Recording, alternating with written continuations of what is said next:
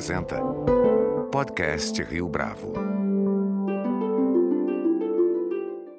Este é o podcast Rio Bravo, eu sou Fábio Cardoso. Em 2020, o Fórum Liberdade e Democracia chega à sua sétima edição. Ao longo dos últimos anos, o evento se consolidou como um encontro marcado para o debate de ideias, trazendo convidados do quilate de Nicolas Nassim Taleb, Peter Thiel, entre outros. Este ano, no entanto, uma série de desafios vem se impondo ao Fórum. Da pandemia do novo coronavírus, que fez com que o evento se tornasse totalmente digital, à crescente oferta de conteúdo de cursos, lives e debates, passando, é claro, pela cultura do cancelamento, que justamente impede a conversação de acontecer. Como será que o Fórum Liberdade e Democracia tem se preparado para isso? Para responder a essa e a outras perguntas, Márcio Ramos, diretor de Fórum do Instituto Formação de Líderes de São Paulo, é nosso convidado de hoje aqui no podcast Rio Bravo. Márcio Ramos, é um prazer tê-lo aqui conosco no podcast Rio Bravo. Muito obrigado pela sua participação.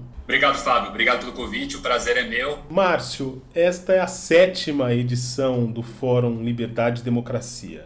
A minha pergunta aqui se divide em duas, na verdade como é que vocês escolhem o mote, e o deste ano é pioneirismo, e a segunda é como é lidar com o desafio de não soar repetitivo, uma vez que o fórum chegou à sua sétima edição? Excelente pergunta, Fábio. Acho que tem algumas, algumas reflexões por trás disso, né? Então, vou tentar elaborar um pouquinho aqui. A primeira é que o, fórum ele tem um, um, propósito que o Instituto, né, o Instituto de Formação de Líderes de São Paulo, acredita que um dos, se não o melhor caminho para a liberdade é o conhecimento. Então a gente faz isso de algumas formas. Então a gente tem projetos internos de formação de associados e a gente tem projetos externos que formam as pessoas é, de uma forma um pouco diferente na sociedade e normalmente tem um alcance maior. E aí o nosso evento, nosso projeto de maior alcance é o fórum. Então o fórum tem um pouco desse papel, né? É, de trazer algumas pautas que a gente acredita que precisam ser discutidas, no nível e na dinâmica que a gente gostaria, é, trazer diferentes personagens para essa discussão e falar um pouco sobre é, conhecimento de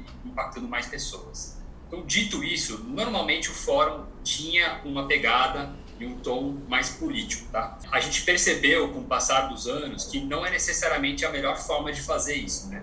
Primeiro, porque uma vez que você faz isso, você limita quem vai vir, quem vai assistir, e então acaba sendo uma discussão quase que só de política, né? E o segundo ponto é que a gente, como liberais, que a gente prefere ter um Estado não necessariamente inexistente, mas menor, por diversos motivos que a gente pode falar aqui sobre, a gente acredita que não adianta dar tanto palanque para a política, né? Então a discussão tem que ser muito mais em cima da sociedade. É, qual é o papel do indivíduo na sociedade, é, qual que é o meu papel, qual que é o seu papel é, e como, qual é a relação disso com o governo. Então, é, a construção tem sido mais ou menos dessa forma. Nasceu por essa necessidade, teve caráter mais político por alguns anos, a gente transformou o evento para ser um evento mais focado em empreendedorismo, liderança, mas que discute valores, que discute protagonismo, que discute pioneirismo. E a gente tem adotado essa, essa temática nos últimos, sei lá, dois, três anos. Foi, foi um pouco nosso approach para isso. Isso também ajuda a evitar o liberalês, né? Não adianta eu falar de liberalismo com um cara que não conhece, usando né, os termos, os autores, que esse cara nunca teve contato. É tipo juridiquês. É, vai ser difícil dessa pessoa ter empatia ou criar alguma conexão. Então foi uma forma também de gente simplificar um pouco a discussão para torná-la mais abrangente de maior alcance. E aí o último ponto, acho que é relevante, é o tema do pioneirismo. Então nessa linha de tentar fazer o evento né, com um mote mais empreendedor, mais liderança, mas que tem os nossos valores ali dentro da discussão,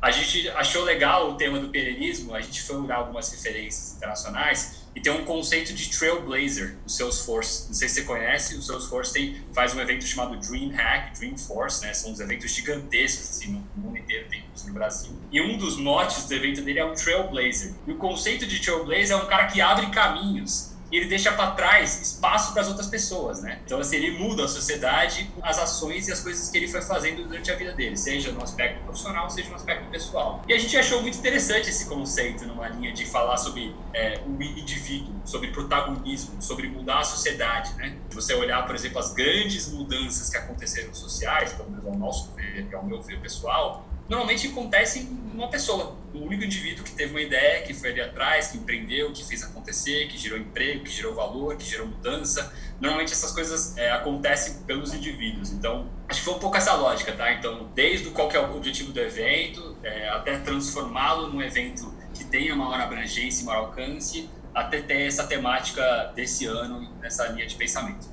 Agora, Márcio, conta pra gente um pouco da escolha dos convidados. Existe um exercício para criar algum tipo de contraste em torno dos debatedores? Haja vista que existem nomes que são da iniciativa privada e outros do governo, independentemente do fato de vocês não quererem trazer assim uma discussão política puro sangue para esses encontros? Bom, existe bastante reflexão, tá? Então, assim, o evento existe há sete anos, então já existe uma, uma, uma linha de pensamento, de curadoria. A gente começa a planejar e a executar o fórum é, no ano passado. Então, a gente está um ano pensando na temática, nos painéis, nas pautas, nas pessoas. A forma como a gente construiu esse ano foi muito mais do que só pegar quatro, cinco grandes nomes e jogar no palco e deixar eles falarem sobre qualquer coisa que seja interessante, que não seria ruim, a gente tentou fazer coisas complementares. Por exemplo, o primeiro painel, é, depois a gente tem mais detalhes, ele vai falar um pouco do Brasil, do passado, né, como que a gente chegou até aqui. Então a gente tentou trazer empreendedores brasileiros, né, com,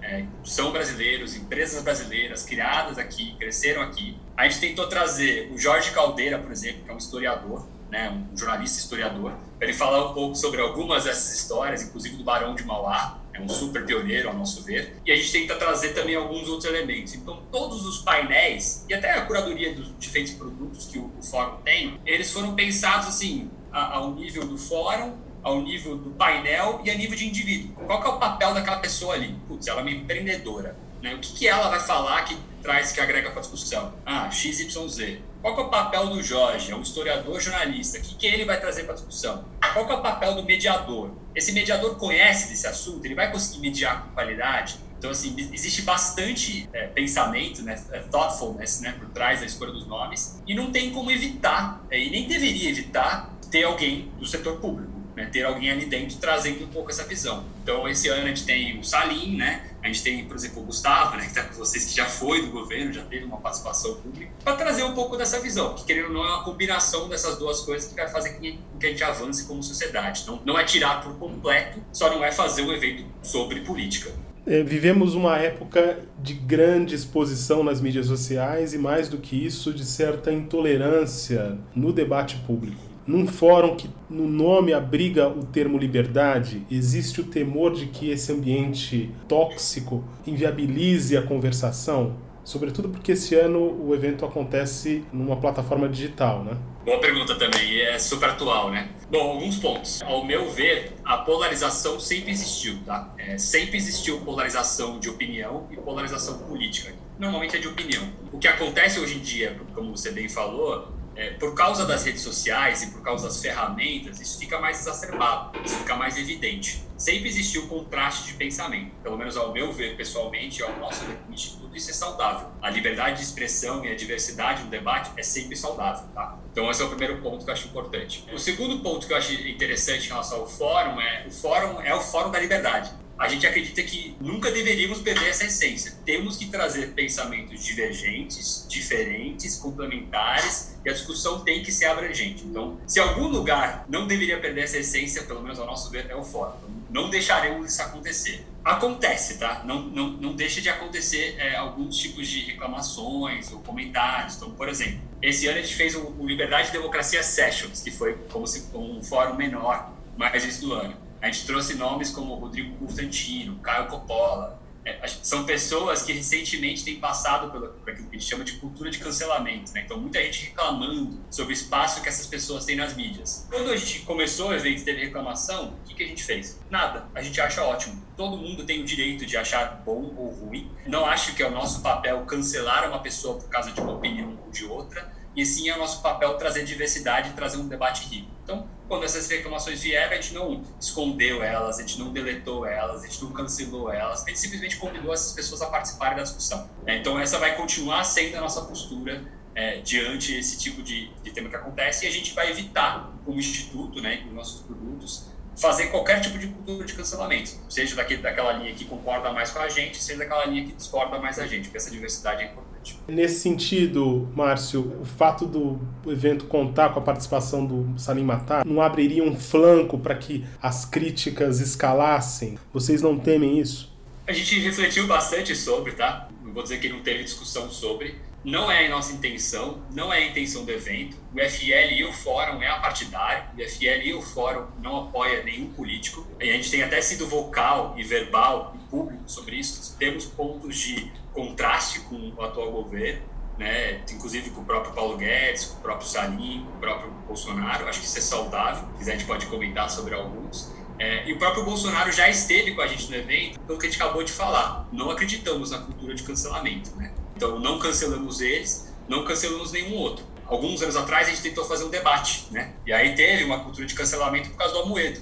Então, muitos dos, das pessoas que iam participar do debate não quiseram participar porque o Amoedo estaria, é, ou porque o Bolsonaro estaria. No fim, o debate não aconteceu, prejudicou o evento, a gente teve que fazer algumas mudanças de última hora, né? Tivemos que mudar o formato do evento, e o debate, que poderia ser super saudável, tanto para quem ia participar quanto para quem ouvir, não ocorreu, muito por causa dessa dinâmica. Eu não vejo como um problema, eu vejo como pluralidade de pensamento. É, e se vai existir esse tipo de cultura, esse tipo de pensamento, a gente apoia. É, a gente não vai é, censurar de nenhuma forma. A gente acha que as diferentes opiniões são válidas. E se alguma pessoa percebe dessa forma, a única coisa que a gente vai continuar fazendo é convidando ela a participar do fórum e possivelmente através disso vendo opiniões diferentes da que ela tem hoje e talvez agregando um pouco mais e enriquecendo o debate. Comenta um pouco dos participantes para gente. O que, que você destacaria desta edição do fórum?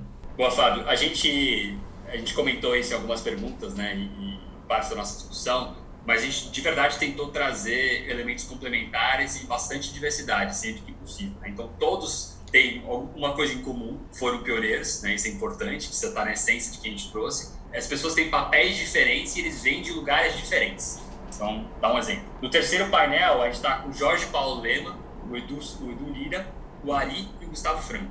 São pessoas completamente diferentes. Então, o Lema é, empreendedor, gerou valor, né, globalizou empresas brasileiras. Hoje o cara investe, é um, talvez seja um dos brasileiros que mais faz filantropia, né, que é uma coisa não muito comum ainda no Brasil, infelizmente. E ele está muito focado nesses projetos dele hoje. O Edu talvez seja uma das referências hoje de projetos de terceiro setor, né? É, de instituições sem fins lucrativas que estão trabalhando muito em capacitação das pessoas. É um cara que vem de uma origem mais humilde, então ele representa coisas diferentes. O Ari é um cara que fez a educação ser benchmark no Brasil, né? O que esse cara tem feito num lugar que não é São Paulo é referência dentro do Brasil e fora. O Gustavo, ao meu ver, é, se não o maior, mas um dos maiores economistas. Ele fez um baita trabalho contendo a inflação e agora está vendo a nota de 200 aparecendo aí, né? que acho que não tem a ver com uma única coisa, mas é interessante essa discussão também. Então, assim, uma das intenções que a gente foi fazer, a gente teve ao, ao, escolher as pessoas foi trazer diversidade de referência também. Então, nem todo mundo quer ser o Jorge Paulo tudo bem. Algumas pessoas querem ser o Edu,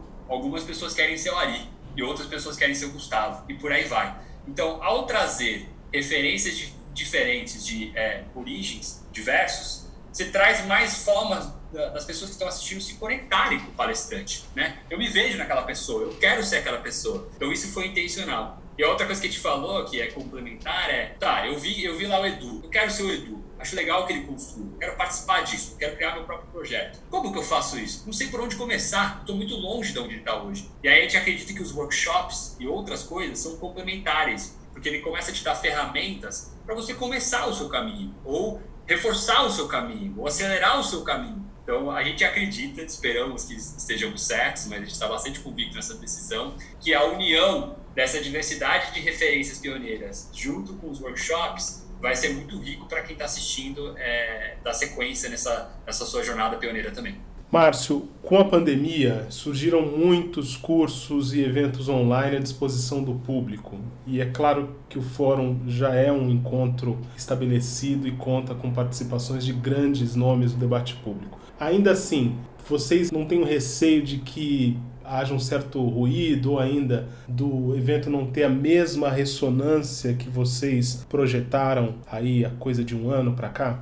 É, essa é, uma, essa é uma que a gente discutiu bastante, Fábio. É, você deve imaginar que a gente teve muitas conversas sobre isso, né, desde o início da pandemia. Pessoalmente, eu acho que é, é um pouco difícil de olhar para trás em hindsight, em retrospectiva e, e julgar e culpar quem teve a oportunidade de lidar com essa pandemia. A gente está lidando com uma coisa que nunca aconteceu, talvez, na história da humanidade. É muito difícil de saber o que fazer em antemão numa situação como essa, né? Então eu, Márcio, me abstenho de criticar, porque acho que se a gente estivesse na mesma lugar de diversas pessoas que tiveram que tomar diversas decisões, não seriam decisões fáceis, né? E falta dados, porque é novo. Para a gente não foi diferente, tá? Então, quando a gente passou por esse processo, a gente tinha um fórum que há seis anos é físico, sempre foi físico, que a essência dele é físico, a gente estava planejando ele há seis meses ou sete meses como um evento físico, e a gente teve que tomar uma decisão. O que, que a gente fez, tá? A gente primeiro esperou um pouquinho, então a gente não correu para tomar nenhuma decisão. A gente foi vendo o que estava acontecendo. Estava aumentando os casos? Qual era a taxa de mortalidade? qual que ia ser o espaço para fazer o evento físico. A gente foi postergando um pouco essa decisão. Mas a gente estabeleceu um stop loss de um momento que a gente não poderia passar sem tomar a decisão. Migramos sim para o digital, 100% digital.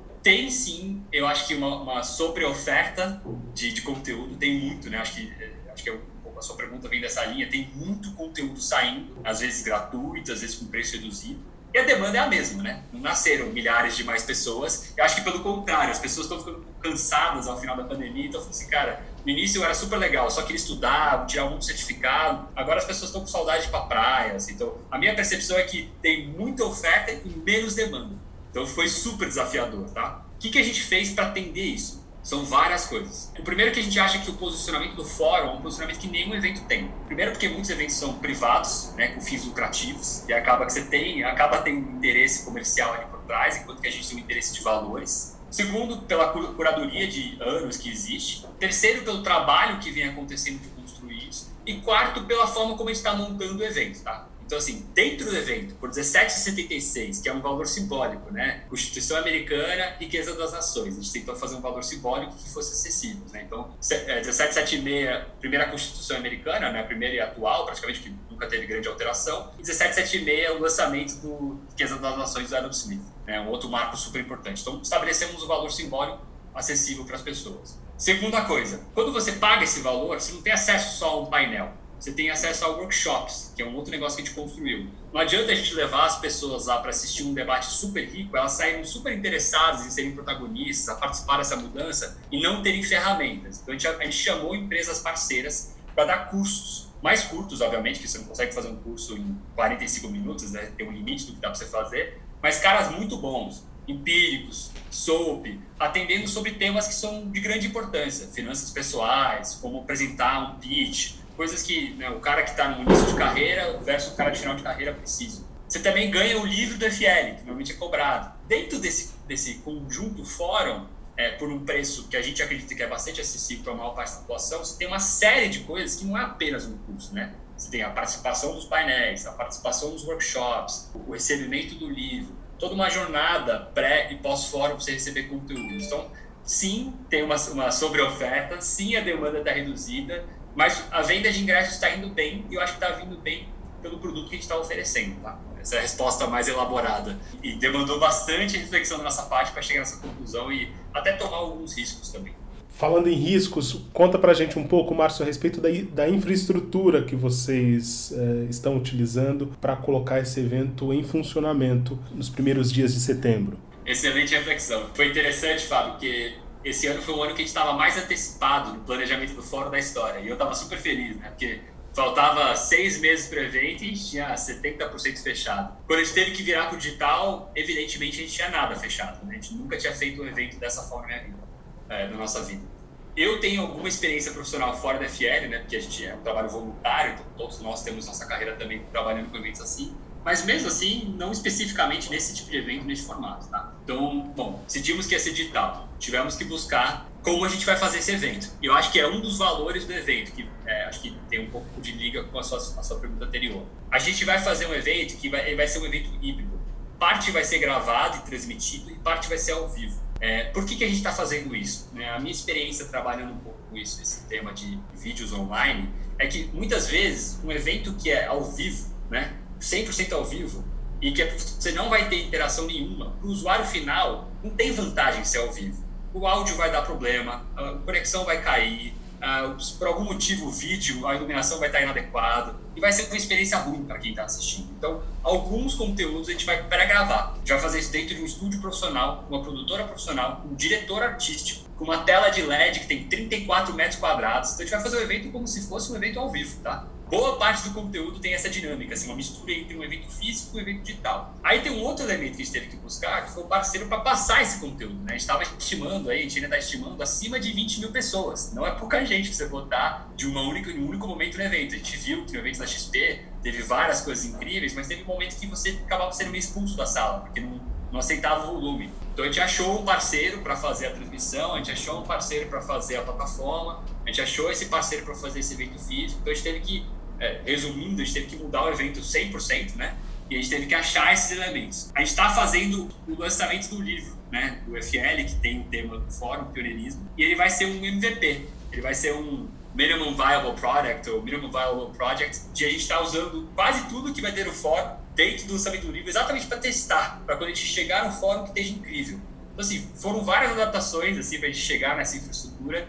A gente acha que vai ser se não o melhor, um dos melhores eventos digitais do Brasil. Então a gente está bem confiante aí na execução. Márcio Ramos, foi um prazer tê-lo aqui conosco no podcast Rio Bravo. Muito obrigado pela sua entrevista. Fábio, eu que agradeço o convite. A gente, como alguns de vocês já sabem, o próprio Gustavo, né, da Rio Bravo, vai estar lá com a gente no terceiro painel. Será um prazer contar com ele. A gente gastou bastante tempo construindo esses painéis e pensando em como fazer um conteúdo de qualidade. Esperamos ver todos vocês lá. Caso vocês queiram acessar o evento, né, ou conhecer um pouco mais, tem uma página, chama fórumsp.org, super fácil. Lá tem todos os, os palestrantes, é, os diferentes tipos de produtos e você consegue acessar o ingresso por lá. É, e a gente vai falar um pouco sobre o tema do pioneirismo de uma forma super interessante. Então, espero ver todos vocês lá. Agradeço o convite, Fábio. Boa sorte aí nas próximas. Este foi mais um podcast Rio Bravo. Você pode comentar essa entrevista no nosso perfil do Twitter, arroba podcast Rio Bravo ou no Facebook da Rio Bravo. A nossa lista completa de entrevistas está disponível no Apple Podcasts, no Deezer, no Google Podcasts, no SoundCloud e no Spotify. E no aplicativo O Guia Financeiro, além dos nossos podcasts, você encontra muito mais conteúdo sobre o mundo da economia em diversos formatos.